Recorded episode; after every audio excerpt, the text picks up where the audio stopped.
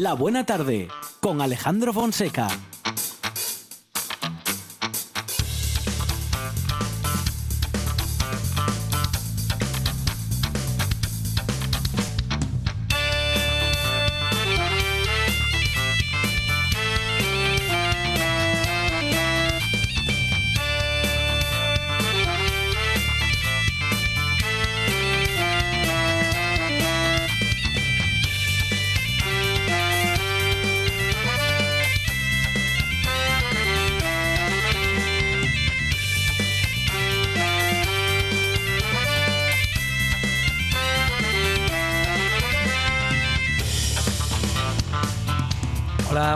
Son las 4 y 7 minutos de la tarde y esta es la radio del Principado de Asturias.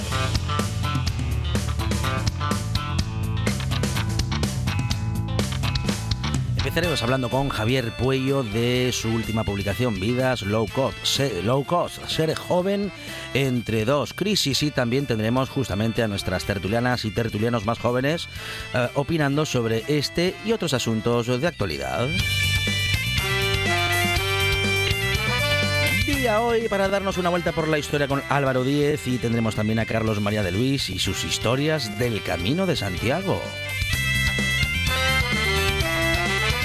Con Susana Gudín lo pasaremos tan líricamente y Carmen Arretime llega con recetas saludables. Tendremos también la literatura y los deportes con Quique López y nos acercaremos también a una historia de deporte y reivindicación del club de baloncesto eh, de Gijón, del pabellón del Arbellal. Tendremos también a Eloy Santa Marta hablando del ciclismo de antes y el de hoy. Y con Lucía Fernández vamos a hacer un repaso a bueno, pues algunas noticias relacionadas con el deporte y con la violencia de género.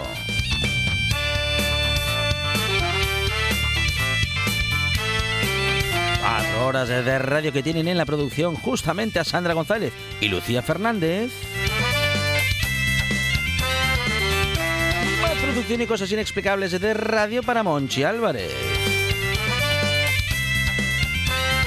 En las redes sociales estará Ancha Nieto. En la puesta en el aire, Juan Saiz Vendar. En la presentación, servidor Alejandro Fonseca, que estaremos, eh, que estará y estaremos todos contigo hasta las 8 de la tarde, porque esto es la buena tarde y hasta las 8 no para.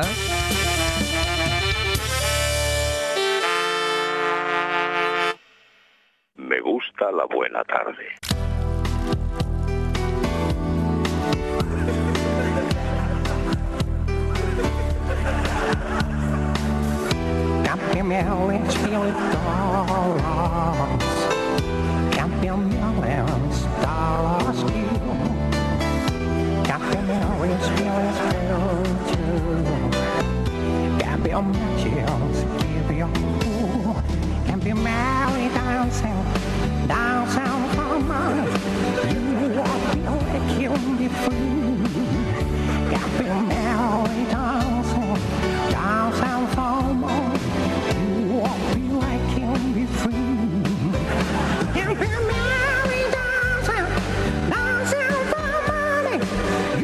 Estamos, ¿eh? con esa parodia tan recordada de martes y 13. Monchi Álvarez, buenas tardes. País Astur, familia de la Buena Tarde Universo Mundo, aquí estoy en Carne Mortal. Y Lucía Fernández, ¿qué tal? Buenas tardes. Hola, muy buenas tardes. Usted, claro, no llegó a ver esto ni en directo No, ni no en diferido, pero le suena, No, no, lo ha visto suena, en grabaciones. Sí. sí, y en YouTube posiblemente, pero sí Claro. me suena. Y martes y 13 sé quiénes son. Muy bien. Los confundo a veces con Cruz y Raya, Con cruz pero, y raya. Sí, no, no, no. Nada, nada que ver. pero sé quiénes son. Era otro estilo. Sí, otro estilo, muy distinto. Dúo cómico también, muy Este que son los, famoso. pero- que son los 90, los Estos son 80. los, sí, 80. incluso anterior. Sí, sí, sí, sí, sí. 80-90, pero tuvo al país a los pies. Sí, sí, sí, sí. Porque eran los cómicos oficiales Mm. de las Nocheviejas en este país. Estábamos pendientes. Martes y 13. Estábamos grabando el, pro- el programa y lo veíamos o, o por la, a la madrugada o al día siguiente. Al día siguiente se repetía en Sí, televisión sí, española. sí, sí, sí, sí. Estamos aquí, en oferta, con Gabriel, con una señora bonita, estupenda, maravillosa, muy buena señora. Mm, ¿Está usted contenta con el paquete de su marido? Digo, el paquete de su detergente que uno tiene. Pues sí, estoy muy contenta porque la verdad es que me llevo ya muchos años usando esto y me gusta mucho. Es un, es un detergente que me lava mucho, muy, muy bien la ropa, me lo deja todo muy blanco, muy reluciente y, en fin, eh, me gusta mucho. Perfectamente. Ahora vamos con la oferta. Yo le ofrezco tres, atención a la oferta, tres paquetes de Gabriel por uno, el suyo. ¿Qué le parece? No, no, yo se lo agradezco mucho, pero yo me gusta mucho el mío porque ya son muchos años los que llevo usándolo y me da una esa- Humor de calidad, ¿eh? Esas parodias, esas parodias de, bueno, de lo que aquellos anuncios tipo reality, ¿no? En los que se ya digo que no, que suponía ya son muchos años con que hacían, fiel bueno, a esos él, y no reportajes y que cogían a la gente. Pero es lo mismo. Pero no es igual. Bueno, no es pues lo mismo, pero no igual. es lo ¿te mismo, pero no igual. Y lo, y lo de Julipán, aquel helicóptero que llegaba y repartía Julipán. Mantequilla Julipán. Sí, sí, sí. Estamos aterrizando en el patio de un colegio en la zona norte de Hospitalet y vamos a entrevistar a una señora que seguro da a sus hijos julipán en los bocadillos. Señora, buenos días. ¿Qué tal le va con julipán? Hoy es para la tele, ¿eh? Sí, Es para la tele hoy. Sí, bueno, el Julipán. ¿Qué? julipán. Ah, Julipán. ¿eh, ¿Eso qué es esto? Bueno, para los bocadillos. Ah, para los bocadillos, no, nosotros siempre es, eh, el pan tumaca, que es algo nuestro, nuestro. Sin haberlo deseado, me ha salido una empanadilla. Bueno, ahí está, ¿eh? martes y 13, que hoy es martes y 13. Es que hay que hacerles el homenaje. Y es así como recordamos 13. nosotros a aquel dúo cómico. Aranchanito, ¿qué tal? Buenas tardes. Buenas tardes, no soy supersticioso, es verdad. No, Ninguno, para aquí, nada. ¿no? No, De hecho, hoy estuve buscando escaleras para pasar por debajo. Y un traje amarillo, ¿no? Eh, no tengo. Ay, amigo. Tiene- pero tiene tractor amarillo. Lo bueno de hacer eso es que luego puedes eh, culpar a, a la Claro. mala suerte. Es decir, yo paso Sí. por una escalera y ya está. O sea, No, ya todo lo malo que, me pase no es mi responsabilidad. Que se haga mal en el día es culpa de la escalera. Exacto. Eh, exacto. Bueno, la verdad es que mm, yo confieso ser un poquito supersticiosa. Ajá. ¿eh? ¿Con qué? Am- con todo. Con todo. con todo. O sea, un poquito en general. Sí, un poquito. Lo que es que digo un poquito porque creo que cuanto Sí. más mayor me hago, menos Sí. supersticiosa soy. Ajá. Entonces es algo que me parece positivo, ¿no? Vas, vas madurando. Se le va pasando, se le va Eso, pasando. y se va pasando. Pero sí Mm. recuerdo, por ejemplo, no sé si tenéis esa manía, eh, Lucía, que la tiene más reciente, eh, en exámenes tener un amuleto. Ah. Llevar una ropa determinada. Ah. Eh, es como esas manías que parece que te dan buena suerte, ¿no? Sí, Ese factor buena suerte que está ahí en el limbo. Ajá. No sé si Lucía. No, no, tú- yo no lo hacía. No, tú no tienes No, yo nada, no, yo no tengo amuletos. no, no, amuletos no. ni nada. Pero hay No, no, personas no. que sí, que salen con amuletos a la calle o que compran el cupón eh, sosteniendo algo. Los mismos Claro. números Los mismos siempre. números. Bueno, eh, pero lo de los mismos números, más, más que una cuestión de suerte, es una cuestión de estadística. ¿Ah, sí? Si usted compra siempre el mismo número, algún día puede salir, Pero porque si lleva- siempre salen números Pero si distintos. lleva 15 años Claro. comprando el mismo número. Conozco el caso, y, y esto es verídico, Sí. de, de alguien que compraba el número de la lotería de la fecha en la que había comenzado bueno, pues el noviazgo ¿no? con, Ah, con esa persona. Sí. Y, Se cua- y cuando se rompió amor. Se rompió la relación, No. lo dejaron. No, no, Y no me tocó- diga, ay, no ay, me ay, diga, no Os lo diga, juro no, que no a los dos ser. años, eso sí, no fue el mismo año, Y tocó. y tocó. Y dejó de jugar. Y dejó de jugar. Vaya o sea, dolor. conclusión, si tienes un ex, sigue comprando. Sigue aunque, con- si ya lo jugabas antes, sigue lo sigue, jugando. aunque sea un ex. Sí, sí, sí. Exactamente. Mala suerte. ¡Qué mala suerte! Suerte. Y por ejemplo, hay muchos compañeros de medios de comunicación que no mentan el número del día de hoy. Ah. Dicen 12 más Ah, 1. mire, 12. Ah, Pues a mí me gusta el 13. Sí, sí, sí. Cuidado que la siguiente vez te cae el ladrillo No, encima del no, techo. Yo procuro no decir Mira la Juan, lámpara, la lámpara. Juan Pardo más de tres veces. Por si Eh, claro, acaso. Juan Pardo y 12 más 1, pues imagínate. Llevamos dos.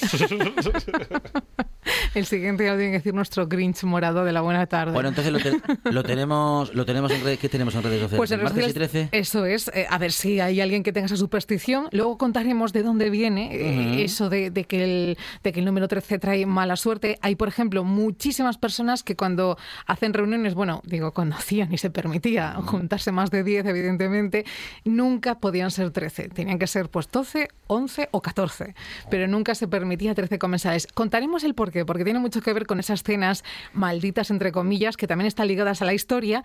Y fijaos hoy que en la historia, con Álvaro Díez, eh, vamos calentando motores, vamos a hablar de, de- de enfermedades en la historia. Hasta ahí puedo leer. Enfermedades. Mm. De cómo ha evolucionado la, la medicina hasta llegar a la vacuna del COVID, que es la, la actualidad de hoy. Y nos lo va a contar Álvaro Díaz de nuestra historia. O sea que supersticiosos y aprensivos, el programa de esta tarde es para vosotros. y Muy vosotras. bien. Pues aquí estamos. Monchi Álvarez, Arancha Nieto, muchas gracias. Adiós. ¿Encarna? Oiga, ¿encarna?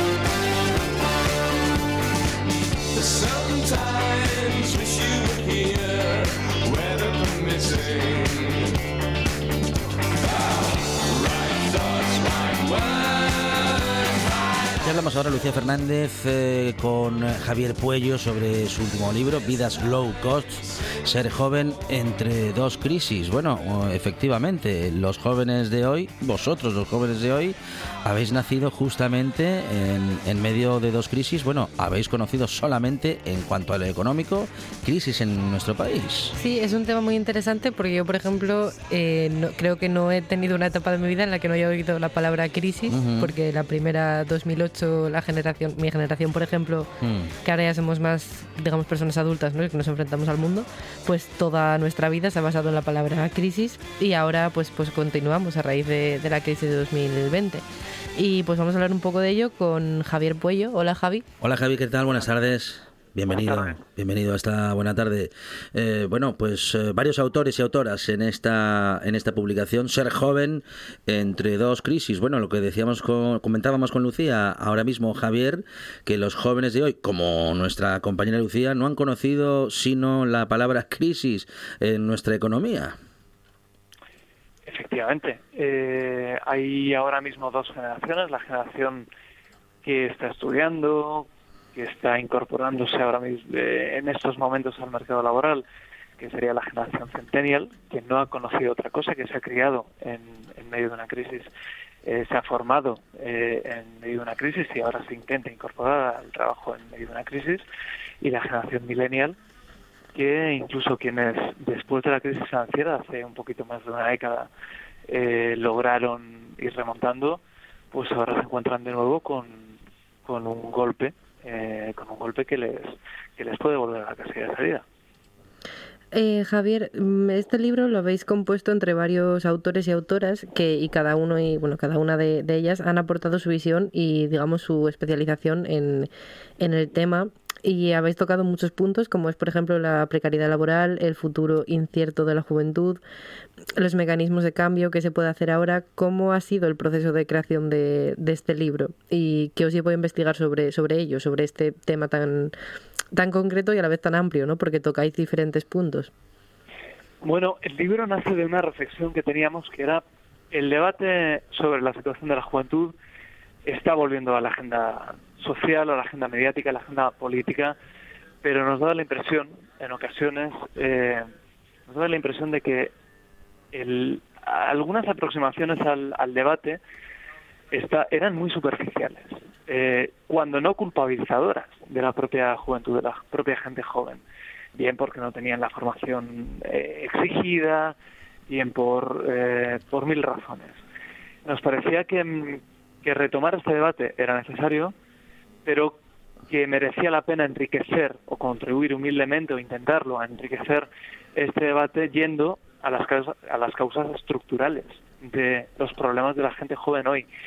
Y muchas veces hablamos eh, en medios de comunicación, hablamos eh, públicamente eh, de, cuáles son algunos de los problemas de, la juventud hoy, la cuestión es ir al fondo y a las causas de esos problemas que, a grandes rasgos podemos situar en lo que tiene que ver con el ascensor social, la equidad educativa, ascensor social.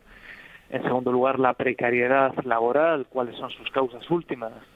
Y en tercer lugar, una consecuencia de las dos cuestiones anteriores, que tiene que ver con, con las trayectorias vitales y laborales discontinuas que, imposibilitan a cualquiera eh, pues imaginar su futuro, imaginar cuál va a ser eh, exactamente qué, qué va a ser de uno mismo el día de mañana.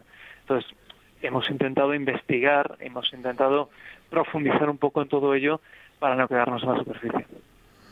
Claro, hacéis un, como bien decías, hicisteis un análisis eh, académico y estudiado y muy concreto con, con datos que vais aportando.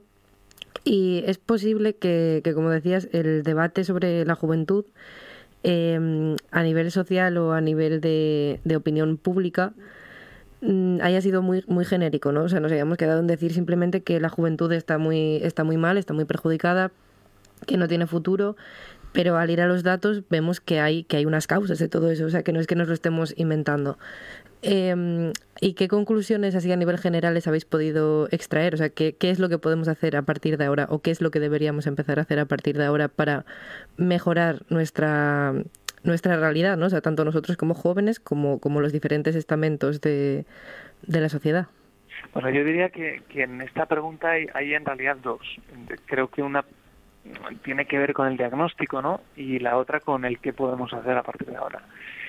En relación al diagnóstico, es decir, este libro también debo decir sale como, por un impulso de la Fundación Primero de Mayo de Comisiones Obreras eh, para eh, determinar, es decir, hacer un diagnóstico adecuado para desarrollar a continuación las acciones correctas que nos permitan salir, que es un poco lo que preguntabas. ¿Cuál es el, el diagnóstico eh, o cuáles son algunas de las de las causas? Eh, a nuestro juicio, bueno, hay, hay multitud de causas, eh, lo que tiene que ver con, con la situación actual de la juventud,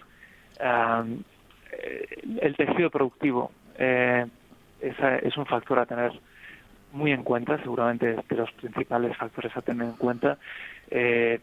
A veces se habla, por ejemplo, de la sobrecualificación de los jóvenes e incluso entre eh, las soluciones que se ponen sobre la mesa se ponen so soluciones que tienen que ver con la formación tienen que ver con la formación incluso para personas jóvenes que ya están cualificadas y muy cualificadas.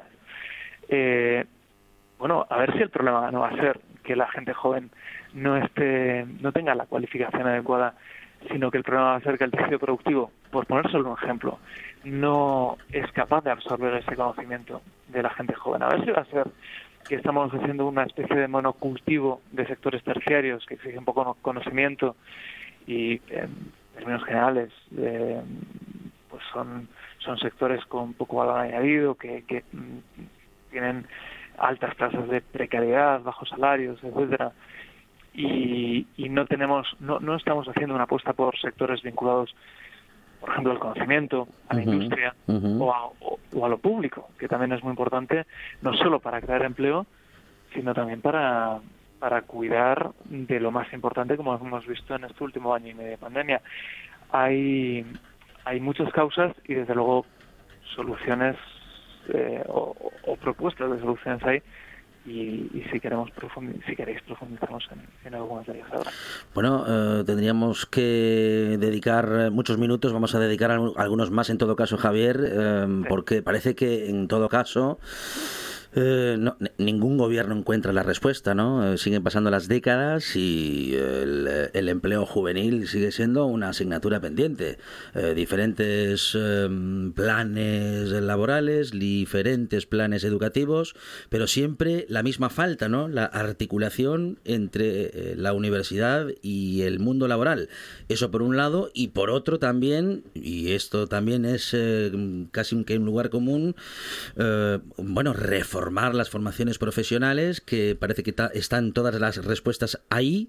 Siempre se menciona ese lugar común, pero al final, Javier, mm, nadie hace eso, ¿no? La, la- modificación en el mercado laboral que cree, cree verdadero, em, un, un verdadero mercado laboral para los jóvenes.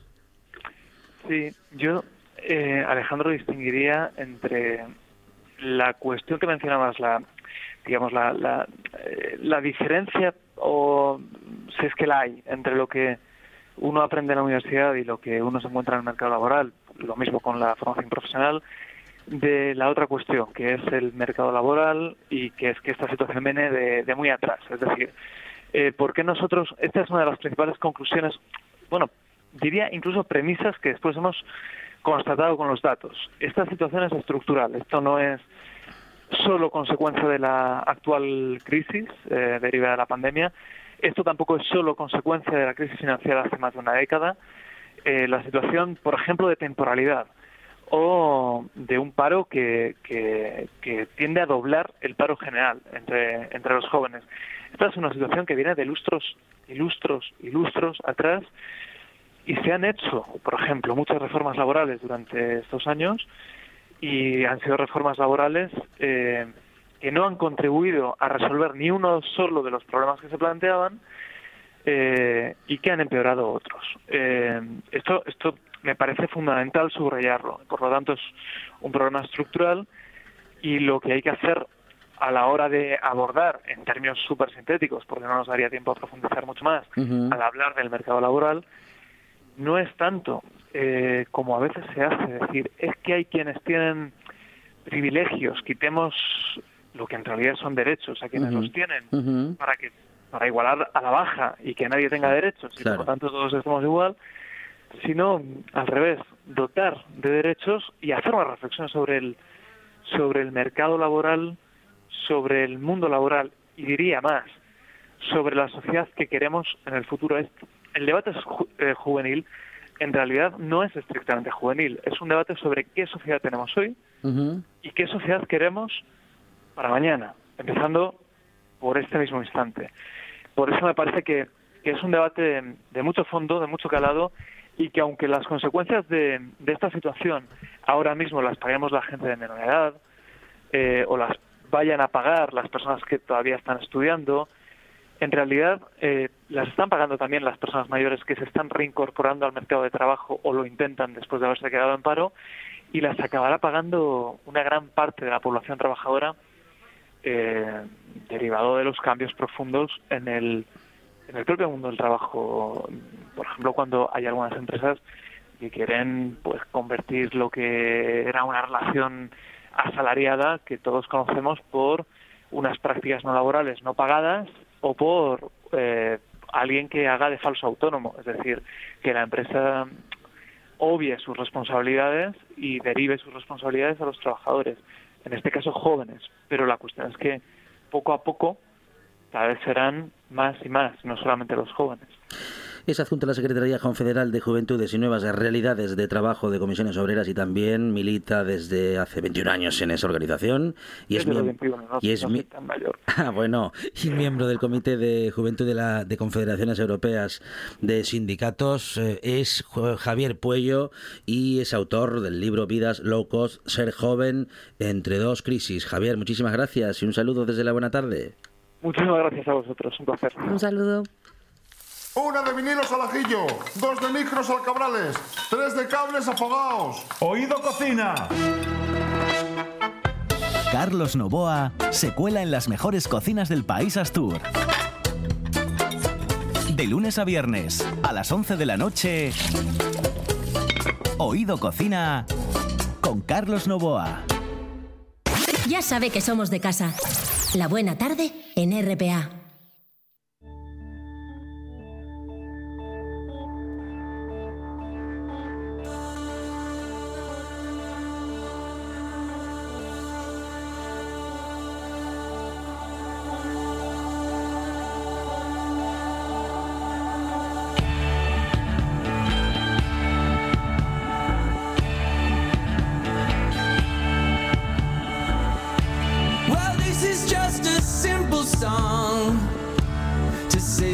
You done. I told you about all those fears and the way they did run. You sure must be strong. And you feel like an ocean made warm by the sun. When I was just nine years old, I swear that I dreamt face on a football field and a kiss that I kept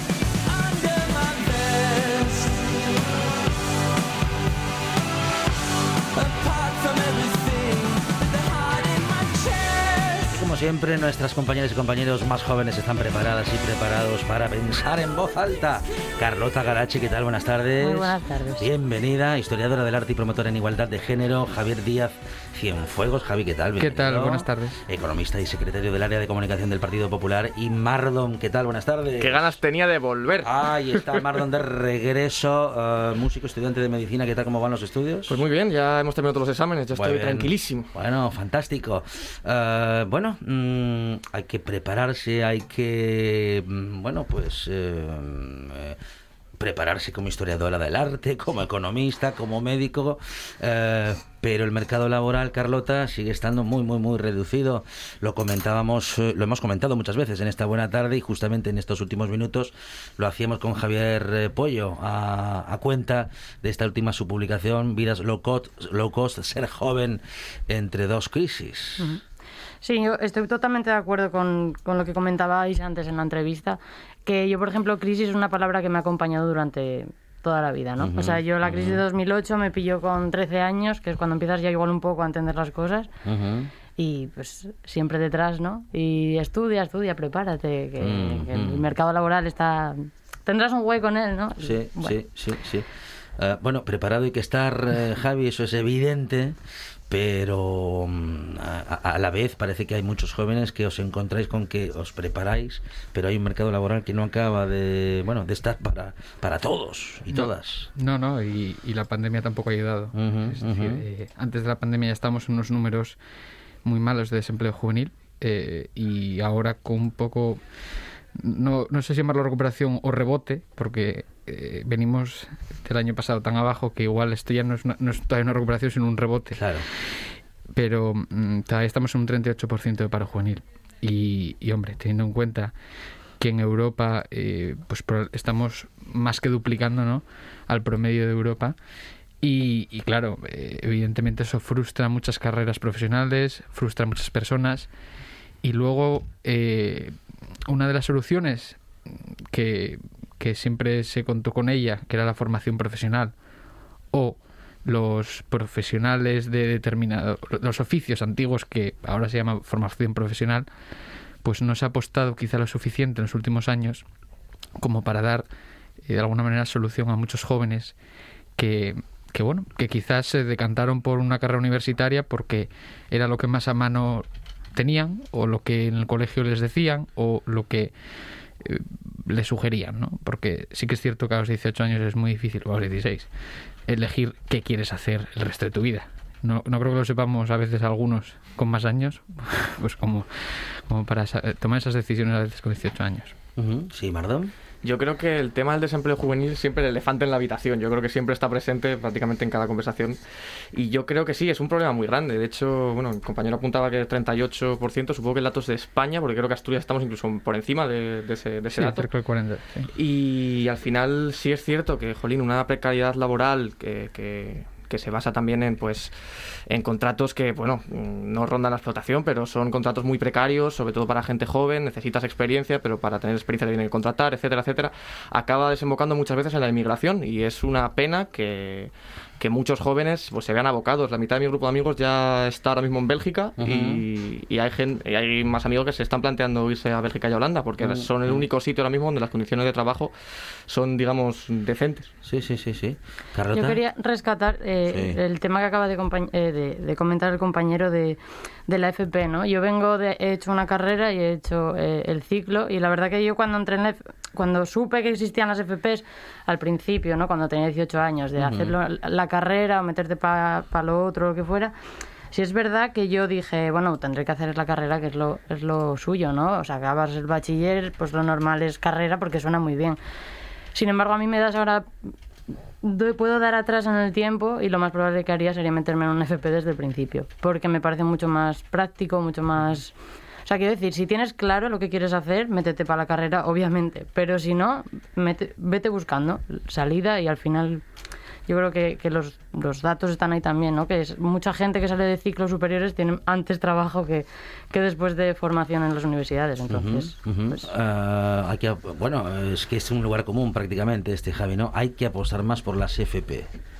Lo Bueno. venimos diciendo hace mucho tiempo, Sí. pero no sé si al final n- nadie lo ha hecho. Se está haciendo, pero no se hace como se debe. Es que el problema, yo creo, ¿eh? ¿no? Que el problema de, de estos cambios es que requieren tiempo también para verse. Y, y luego, por otro lado, se ha hecho muy lento. Es decir, yo recuerdo en la pasada legislatura, eh, desde, bueno, desde el, desde el PP en el, en el Parlamento Regional, pidiendo el impulso de la FP Dual al entonces presidente Javier Fernández que no se caracterizaba por su dinamismo, la verdad, pero eh, y, y me acuerdo que, que se reclamaba porque eh, de alguna manera Asturias estaba muy rezagada en, el, en la FP dual, que era, bueno, que es, ¿no? El mecanismo que utiliza Alemania para, para conseguir un mayor grado de empleabilidad en los jóvenes, ¿no? Que combina de alguna manera formación teórica con formación práctica en las empresas. Y es que muchas veces los jóvenes el problema que se encuentran es que se les requiere una experiencia que les es muy difícil de adquirir, una experiencia laboral, ¿no? Y claro, si tú de alguna manera te estás formando y a la vez estás adqui- adquiriendo esa experiencia en una empresa eh, durante tu itinerario formativo, eso te ayuda mucho a que, por un lado, o te quedes en esa empresa, o por otro, una vez que termines tu formación, pues puedas acceder a un puesto de trabajo porque ya vas a tener una cierta experiencia para poder echar a rodar. Sí, Mardón. Yo estoy parcialmente de acuerdo con lo que ha dicho, pero bueno, está bastante bien recordar que las prácticas duales en, en Alemania también tienen una cosa concreta y es que las prácticas son pagadas. Es decir, eh, a veces se puede jugar con eso de las prácticas de empresa de tal manera para que las empresas tengan, digamos, empleados o pseudo empleados eh, de manera gratuita. Y eso yo creo que, por ejemplo, en mi caso, en las prácticas de medicina es totalmente entendible que no sean remuneradas, puesto que nos estamos formando exclusivamente y no tenemos el nivel de conocimientos o de responsabilidad pues, para ejercer un trabajo. Pero una persona que está haciendo prácticas en una empresa en la FP, creo que una manera de dinamizar, por ejemplo, que, que la gente se puede independizar, el- la independencia en Alemania de la gente joven es muy alta, mucha- muchos jóvenes viven, viven solos o viven con compañeros de piso, eh, pasa también por, por generar ese tipo de pequeños empleos dentro de las prácticas remuneradas. Sí, eh, Carlota. Sí, no, yo es que estoy de acuerdo con, con el compañero. Y si es verdad que también pienso, a ver, también esto no es mi tema, ¿no? Vuelvo, yo soy de letras y tal, pero bueno, lo poco que sé y con lo que con lo que bueno he ido viviendo y demás, eh, yo pienso que también un poco el problema el que estamos teniendo ahora el desempleo y demás, que pueda venir todo, que fue la reforma laboral de 2012, ¿no? Que creo Ujú, que hizo pues el PP, ¿no? Fue. Sí, la última reforma laboral es del Partido Popular. sí. Esa, que abarataba y facilitaba el despido, que, o sea, al final todo eso yo creo que también ha sido como ponerlo en bandeja, ¿no? O sea, han facilitado también los contratos basura, gente que no llega a mil euros eh, haciendo horas, pero como, vamos, o sea, se están machacando y al final, pues yo creo que, que- que estamos eso, en un, en un ciclo que yo no sé cómo se va a poder remediar, ¿no? O, o qué tendrán que hacer para para mejorarlo, pero la cosa es que yo te hablo de mi grupo de amigos, que estamos de los 18 hasta los 38, tengo gente, y te- si te cuento quiénes trabajan y quiénes no, y en qué condiciones trabajan quiénes, eh, pues la verdad que te llamaría un poco la atención. Bueno, sí, Javier. Eh, bueno, yo aquí voy a tener que discrepar. Am, bueno, la reforma laboral eh, tiene en su, en su haber no haber creado más de dos millones de puestos de trabajo en un momento muy difícil para el país, ¿no? Creo que a veces nos eh, hacemos un debate en, el sentido de si la, si la legislación es más restrictiva o es eh, más intervencionista, se va a conseguir eh, mayor igualdad. Y en este punto creo que es un debate erróneo. ¿Por qué? Por un lado, el hecho de aumentar las indemnizaciones y restringir el mercado laboral no significa que las empresas se vayan a predisponer a contratar más. Es más, el hecho de que las indemnizaciones y que sean muy elevadas conforme eh, tú llevas un tiempo en una empresa, lo que hace es que los jóvenes o, los o la gente que lleva menos tiempo, que somos los jóvenes en general, eh, seamos los que primeros pagamos el pato de cualquier crisis. Porque si un empresario se pone a mirar, oye, tengo una plantilla, ¿no? Eh, ¿A quién despido? Pues, pues al final despides al que lleva menos tiempo o al que es más joven, porque es el que menos te va a costar despedirlo de alguna manera. Eh, también hay un tema de oferta y demanda, es decir, si un mercado está lleno de profesionales cualificados eh, y hay una demanda, o sea, una, una demanda de empleo menor, al final lo que tira a la baja son los salarios. Entonces yo creo que para poder impulsar los salarios lo primero que hay que hacer es poner el, desempleo a unos niveles ra- razonables, que a día de hoy están en está en un entorno de un 16%, que es muy elevado, que sigue siendo eh, más del doble del nivel europeo. Creo que el último dato de Eurostat fue un 7,8 para toda la Unión Europea. Estamos en, un, en torno a un 16 en España. Y luego, mm, pues, eh, de alguna manera, acompañar esas reformas con bonificaciones. En el año 2013, en plena crisis económica, que recordemos que nos que se nos que nos dejó el señor Zapatero, pues un país, pues una situación muy precaria económicamente, eh, se pusieron en marcha unas medidas de bonificación que estaban orientadas a los jóvenes. Por ejemplo, se optó eh, por dar bonificaciones a la contratación de jóvenes, se optó por capitalizar el desempleo. ¿Para qué? Para que aquellas personas o jóvenes que quisiesen emprender pudiesen tener esa cantidad de dinero capitalizada de la prestación por desempleo y no tener que irse a una entidad financiera a pedir un crédito al, al 15%, ¿no? o al 10%. Eh, y luego también, pues las cotizaciones. Se, se pusieron esa bonificación del 100% de la cuota para todos los jóvenes que fuesen contratados por empresas. Se creó la tarifa plana para el autónomo, que consistía en que durante año y medio, dos años, ibas a estar pagando 50 euros de cuota mensual. Porque a día de hoy en España, si eres un autónomo y, cobra, y no ganas dinero, sigues pagando una cuota muy elevada. Yo no sé, ahora mismo están creo que están lo han bajado o tienen pensado bajar, pero están en torno de los 300 euros eh, o 250, me da igual, pero, pero lo que no puede ser es que alguien que esté sin llegar al salario mínimo como autónomo esté pagando 250 euros al mes en cuotas de autónomos. Es que no tiene un sentido. Eh, sí, Mardon, sí. Sí, yo estoy, yo por ejemplo, lo que acabas de decir los autónomos, estoy, estoy de acuerdo. Yo, por ejemplo, en mi caso como músico, que obviamente pues intenta trabajar de manera legal y cotizando y demás. Obviamente el tema de los autónomos es, es un pifostio porque es muy, muy, muy complicado de, salir a flote con esas cuotas tan altas. Pero me gustaría hacer algún apunte, por ejemplo, lo que has comentado de lo de la crisis y demás. También yo creo que es un error pensar en, en el Zapatero nos dejó la crisis económica cuando al final es un tema global. Lehman Brothers fue una, al final la economía mundial renta, o sea, depende mucho de lo que pasa en la bolsa estadounidense, por tanto la quiebra de Lehman Brothers eh, propició una serie de cosas que también propició la, explotación, al explotar la burbuja inmobiliaria, etcétera, etcétera, etcétera. Entonces digamos que creo que es un concepto, la crisis económica global, mucho más complejo que simplemente una persona hizo no sé qué. Y después lo que te referías de, por ejemplo, del, paro, estoy de acuerdo que obviamente es un problema muy, muy grande, pero creo que es importante también pensar en, en que a veces cantidad y menospreciar la calidad de ese empleo también es, es importante, ¿sabes? En el sentido de que es cierto que eliminar el paro del 10, y- o sea, del que está ahora, por ejemplo, al cero, eh, estaría muy bien, siempre y cuando las condiciones laborales fueran buenas. Quiero decir, a mí me parece que sería una jugada un poco sucia proponerle a todos los parados trabajar todas las horas que, quiere, que pueda traba- quiera trabajar, o sea, todas las horas que el empresario decida que tiene que trabajar por un sueldo que no les permita llegar a fin de mes de manera cómoda, sería una jugada bastante sucia. O sea, yo creo que la calidad del empleo es mucho más importante que la cantidad, porque si no al final acabamos en el país, en el país de la precariedad y la eventualidad, que es como estamos ahora mismo. Sí, a ver, a ver. eh, Bueno, dos, dos anotaciones. Eh, la crisis global, global de Lehman Brothers fue en el año 2008. Es decir, Zapatero se fue en el 11. Dos, eh, con respecto a la precariedad, yo digo que hay que primero reducir el paro y después proceder, o sea, bueno, reducir el paro a unos niveles razonables y después eh, es que se va, se va a ajustar solo el mercado, es que no, no, no va a hacer falta que, que, que intervengas, porque es que las empresas, vamos a ver, si tú tienes, eh, porque ahora mismo un ingeniero de datos, por ejemplo, te está cobrando 30.000 euros, porque no hay. ¿Y por qué un economista o un abogado recién salido de facultad, pues a veces no llega, no pasa de la beca? Porque hay muchos. Entonces, eh, de alguna manera lo que hay que hacer también es reorientar y no mm, crear graduados o, o- o- o- es decir, pensar antes en dónde puede encajar también la gente antes que en gen- tener unas, una formación estándar como si fuese una fábrica de churros. Carlota, Eh, sí, a ver, yo lo que pienso aquí un poco es, estoy de acuerdo con, con lo que comentaba antes, que yo creo que lo que tiene que primar aquí sobre todo es la calidad del trabajo, que no porque trabajes, o sea, quiero decir, lo fundamental es que puedas vivir, no malvivir ni, ni sobrevivir. Quiero, quiero decir, entonces, por ejemplo, cuando comentabas antes que en 2000 no sé, 13 o así, que había 3 millones, ¿no? O sea, que subió el paro, en plan, bajó el paro muchísimo, no sé qué, al final bajó porque los contratos que se hacían eran contratos basura. O sea, quiero decir que me gusta, que entiendo el discurso que me estás dando, porque lo entiendo, pero que no me vale tampoco el decir, mira, mira qué bien, cuando al final, ¿para qué sirvió? ¿Sabes? ¿Para qué? Sí, para malvivir unos meses y tirar A ver.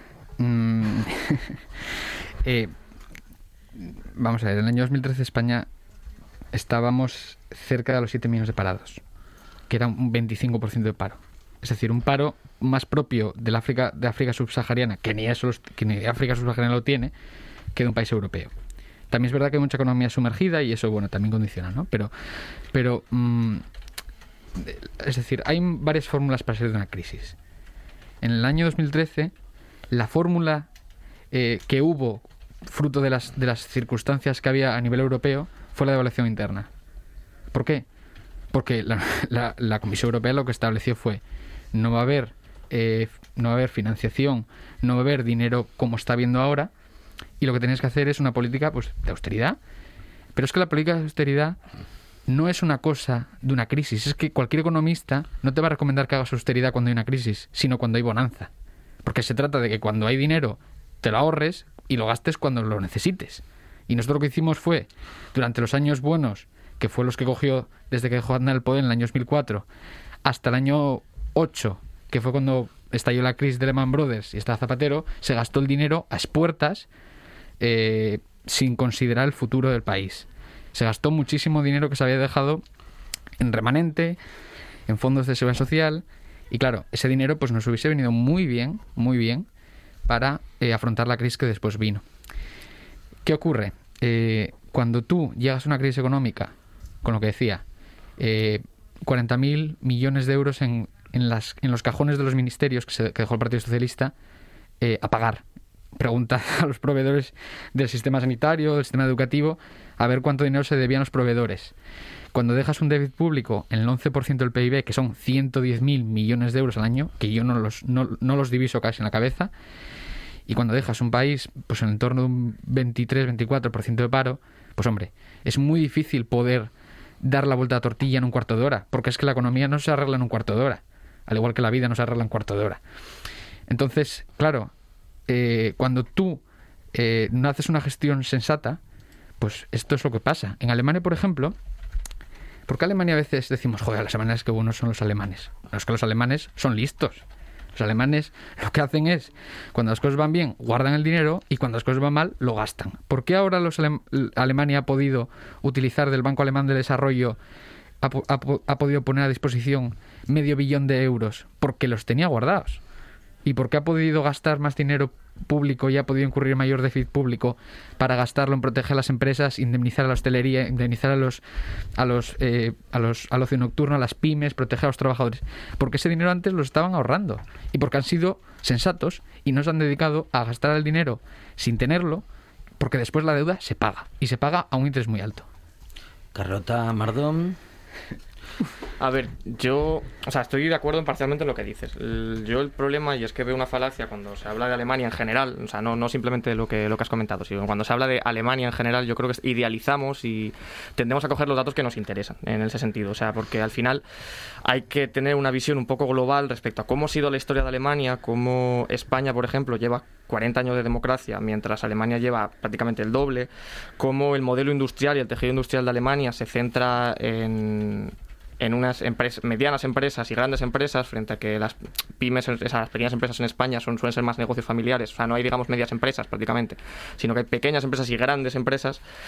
Y, y que el tejido industrial obviamente genera una economía muchísimo más estable que la nuestra. Por ejemplo, lo que hablábamos del paro, es muy sencillo para un político de cualquier eh, color y de cualquier ideología, por ejemplo, fardar en verano de que el paro baja, porque como vivimos en un país donde la eventualidad es muy potente, todo el tema del turismo fomenta que de repente el paro baje debido a, pues, a camareros y, y demás. Entonces, tenemos modelos sociales diferentes, tenemos modelos, por ejemplo, no hay discusión en Alemania prácticamente respecto a la sanidad, eh, no ha habido discusión, por ejemplo, des- mm, respecto a echar prácticamente a la extrema derecha de- del discurso político.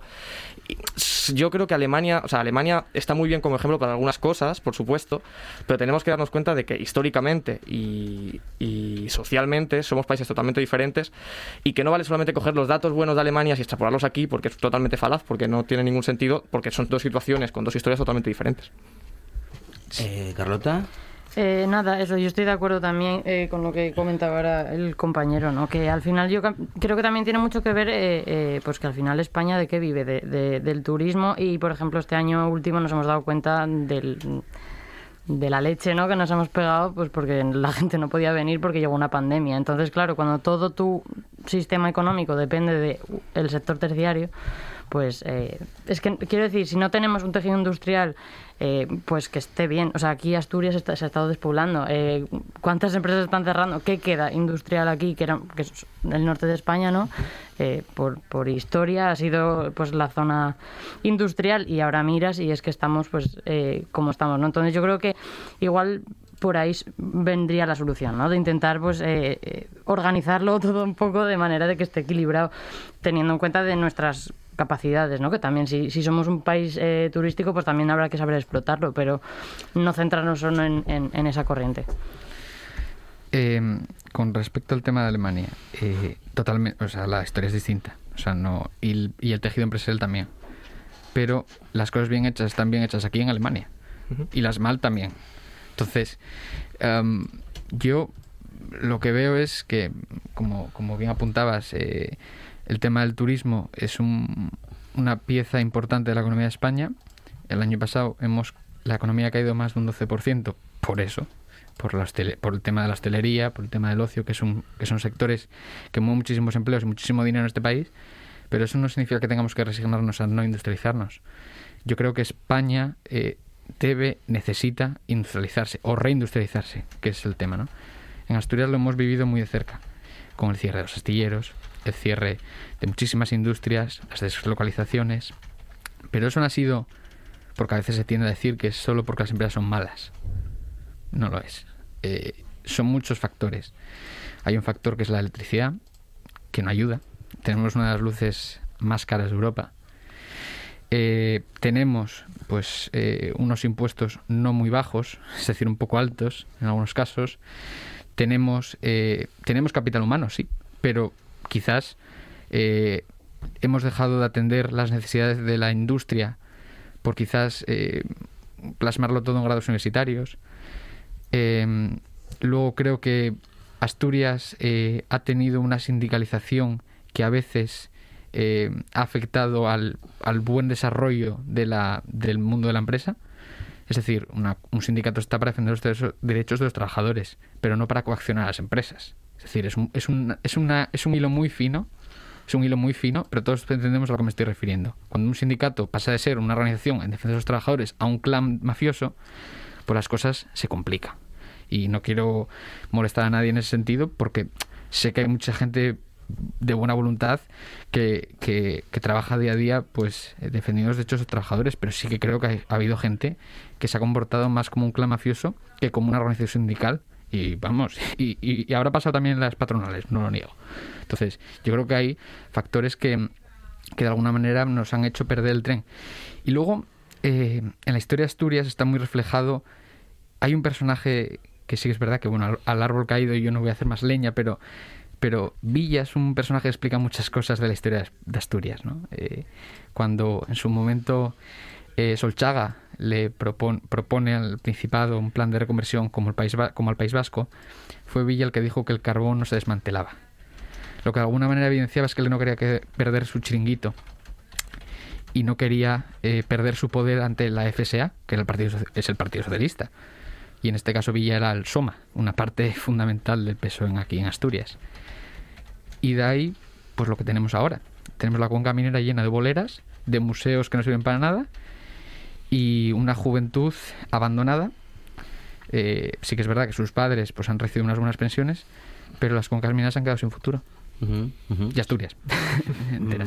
Mardon. Yo, por ejemplo, sí, eh, ya simplemente para terminar el tema de Alemania, yo cuando hablaba de falacia no hablaba de, de las cosas tan bien hechas o, o mal hechas. O sea, yo, yo hablaba simplemente de coger datos eh, totalmente concretos de Alemania y extrapolándolos aquí diciendo, mira que bien Alemania y que mal España. O sea, yo creo que eso es falaz, puesto que no se está hablando después de toda la globalidad y de dónde Estamos años luz en muchas cosas. No, no, por supuesto. Es- Para bien y para mal, ¿eh? O sí, sea, sí, Alemania tiene cosas muy malas. O sea, también no romanticemos Alemania. No, no, no. Y respecto, por ejemplo, lo que habla de la industrialización, estoy totalmente de acuerdo y sinceramente espero que no estemos perdiendo el tren, pero bueno, mm, nunca, nunca se sabe. Eh, con la transición ecológica, sinceramente creo que España tiene un potencial eh, a nivel geográfico eh, tremendo para convertirnos en, en una potencia a nivel de energías renovables y de hecho, jolín, una de las razones, obviamente hay impuestos y hay ciertas cosas que obviamente pueden subir o bajar y que se puede debatir sobre, el- sobre la factura de luz, ¿no? Pero una, una de los precios, que lo hablaban en un informativo, tiene que ver con el uso de qué en el tipo de energías utilizan... El mix. Exacto, utilizan las empresas eh, para generar electricidad. Francia, por ejemplo, tiene un precio menor en su factura de la luz porque su energía nuclear es mucho más potente que la nuestra. Y Ujú. por tanto creo que cada- en cada casa un francés paga creo que una media de 20 euros en menos al mes que un español. Y creo que eso puede ser eh, una, una, una alternativa y una solución, por ejemplo, dentro de Asturias, con el tema de las energías renovables. Al final tenemos, tanto en el norte, por ejemplo, energías de, man- de, marea, energías eh, hidroeléctricas. Tenemos en el sur una cantidad de sol eh, increíble. Tenemos montaña para viento. Tenemos un montón de factores que podemos convertir realmente España. Hablamos de industrializar España, pues puede que esta sea uno de los tejidos industriales que más puedan verse favorecidos. Eh, Carlota. No, eh, o sea, estoy totalmente de acuerdo con, con lo que comentan. Y, y la cosa es que, mm, o sea, es que se- ahora mientras estábamos hablando se me acaba de ocurrir otro melón que no, me- no hemos abierto, Ujú. que es el de eh, los precios de los alquileres, ¿no? Porque yo creo que también influye muchísimo a la hora de, de- de la juventud de intentar tener una vida normal, que tampoco creo que se pida mucho. O sea, yo un día lo hablaba con unas amigas que, que decían, pero ¿qué es lo que más, o sea, lo que desearías? Y yo decía, Jolín, pues mira, tener un trabajín decente para poder tener mi piscín y una vez al año, pues yo qué sé, irme una semana de vacaciones a cualquier sitio, pero sin tener, o sea, una cosa nada de lujos y dices, encima parece como que estamos Después cuando te dicen es que somos la generación de cristal, ¿no? Que a mí eso me da un poco de rabia, ¿no? Es que la juventud de ahora se queja por todo y, y todo el rato digo, pero quiero decir, eh, yo me comparo con la generación de mis, de mis padres y ellos lo han tenido mucho más fácil. Sí, sí. O sea, mi- mis padres tenían 20 años en los 80 y pues, eh, quiero decir, Bueno, el poder adquisitivo, eh, bueno, es algo que se ha modificado muchísimo eh, en valores negativos. ¿eh? Había un poder adquisitivo respecto del valor de las cosas y de los ingresos en nóminas mucho mayor hace 20, 30 o 40 años que a día de hoy. Pero bueno, es el ciclo de la economía que nos ha puesto en este lugar y en este momento en el que el empleo juvenil sigue siendo una asignatura pendiente. Carlota Galache, Javier Díaz Cienfuegos, Mardo, muchísimas gracias a Muchas todos. gracias. a todos. Muchas gracias. Gracias. Llegamos a las noticias, tras lo cual esta buena tarde sigue. Vamos con la historia.